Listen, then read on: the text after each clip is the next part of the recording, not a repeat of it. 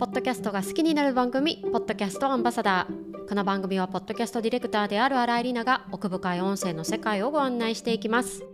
毎月最初はポッドキャストニュース。音声業界の注目の話題や最新のリサーチ情報などをご紹介していきます。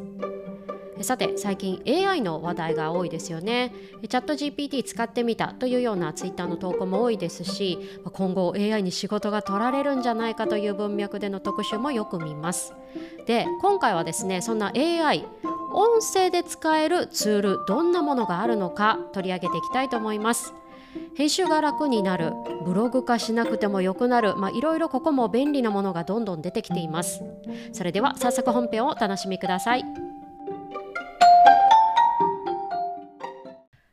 さて今回は音声で使える AI ツールを取り上げます。数々の便利ツールあるんですけれども今日は大きく2つですね。1つ目がポッドキャストを作る時に役立つもの。もう1つがポッドキャストを配信した後に役立つもの。この2つを取り上げていきたいと思います。まずはポッドキャストを作る時に役立つツールです。これはですね以前も取り上げた結構時間がかかってしまうという音声編集これを楽にしてくれるものです。これは編集ソフトの Adobe Podcast です。これ編集ソフトという名だけではちょっと語れないものになるんですけれどもこのサービス実はですねこのエピソード収録時点では正式リリースされる前なんですけれども登録しておくとちょっとお試し利用ができるという段階ベータバージョンが出ています。これですねすごいのが本当ちゃんとしたマイクがなくっても雑音が入った音源でも AI の力でですねプロのスタジオで収録したみたいな音にしてくれるというものなんですね。100本は一見にしかずじゃないんですけれども実際に聞いていただくと分かりやすいと思うのでここでテストをしたいと思います。ここからかなり音質が変わりますのでびっくりしないでください。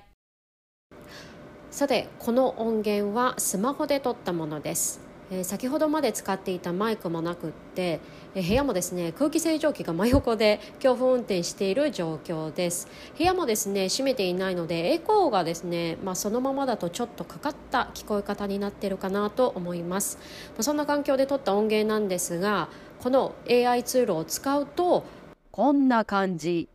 えー、同じ環境で収録しているのでここまで変えてくれます。さてここからいつもの収録環境に戻りました。すごくないですか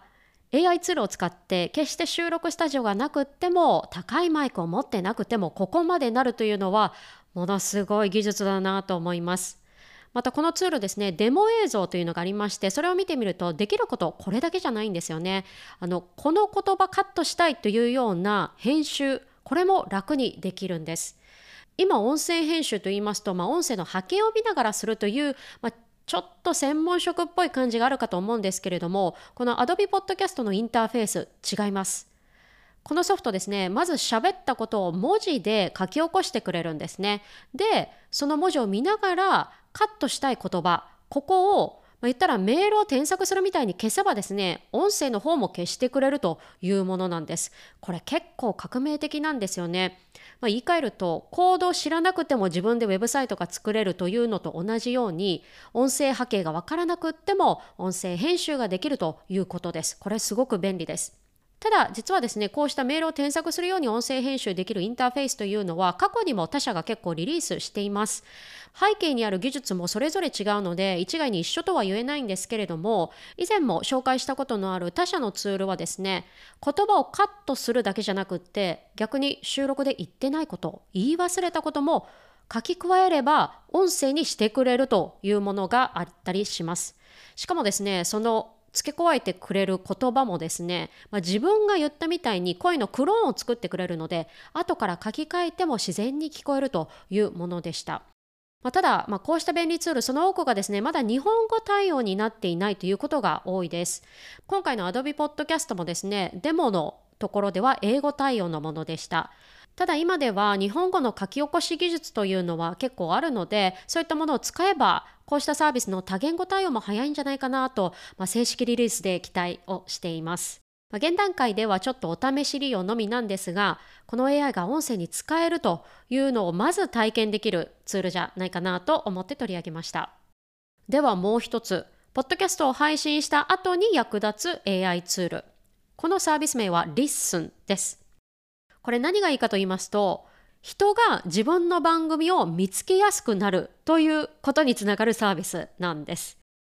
検索性の低さ、これですね、音声メディアでよく言われてきたものでした。ネットで何でも検索できる時代なんですけれども検索できるのは文字とか画像での検索がほとんどですよねなのでポッドキャストの中で喋っている中身を検索でヒットさせるというのは非常に難しいというふうに言われてきたんですがこのサービスではまさにチャット GPT を開発した同じ会社オープン A が提供している書き起こしサービスというのを使ってポッドキャストの中身を書き起こしてしまおうというものなんですね。でこれ書き起こすことで何が期待できるかというとまさに文字で検索するという方にですね、まあ、リスナーさんももちろんだと思うんですけれども自分の番組を見つけてもらいやすくなるということにつながるんですよね。えー、このサービス日本向けに先月6月にリリースされたばかりのサービスなんですけれども実は開発時点でも SNS 上などで話題となっていたサービスですで先日その正式リリースが発表されて私も早速登録をしてみましたで使ってみてまず自分が思ったのがポッドキャストの書き起こしブログ多分いらなくなるなということですちなみにこのツール書き起こしができるというだけではなくって書き起こしを要約してまあ大体こんなこと話してますというようなサマリーも作ってくれますし書き起こしをベースにですね何分からこのトピックについて話してますというような目次も作ってくれるんですね。それこそ、ポッドキャストと連動してブログをするといったことは、まあ、検索性を上げるという意味でも一つの方法としてあったと思うんですけれども、まあ、例えば、まあ、このサイトに誘導すれば、リスナーさんがちょっと今音声再生できないなといった時にも文字で読めるということもあると思います。ま、もちろん、読み物として読みやすい文章かといった点は多少あったとしてもですね、これまでこうしたブログ化することが、ま、手間だなと思っていた人には、朗報なんじゃないかなと思います。ということで今日はサクッと音声で使える AI ツールということで Adobe Podcast と Listen この2つをご紹介していきました。さて今回はポッドキャストニュースということで音声で使える AI ツールを取り上げていきました。まあ、すでにご存知だったという方もうすでに使ってますという方もいらっしゃるかもしれません。皆さんのですね使われてみた感想こんなところが便利というような話も Twitter ハッシュタグポッドキャストアンバサダーでぜひ共有してくださると嬉しいです。さて次回第2週目はポッドキャスターです。配信者目線で気になるトピックをお届けいたします。ぜひお楽しみに。この番組ポッドキャストアンバサダーでは感想やコメントをお待ちしております。ツイッターでハッシュタグポッドキャストアンバサダーとカタカナで投稿ください。また番組概要欄にあるお便りフォームからもお待ちしております。この番組は Apple Podcast や Spotify など各種プラットフォームで配信しています。よろしければフォローや評価もぜひお願いいたします。最後までお付き合いいただきありがとうございました。この番組はポッドキャストディレクターの新井里奈がお送りしました。それでは次回のエピソードで。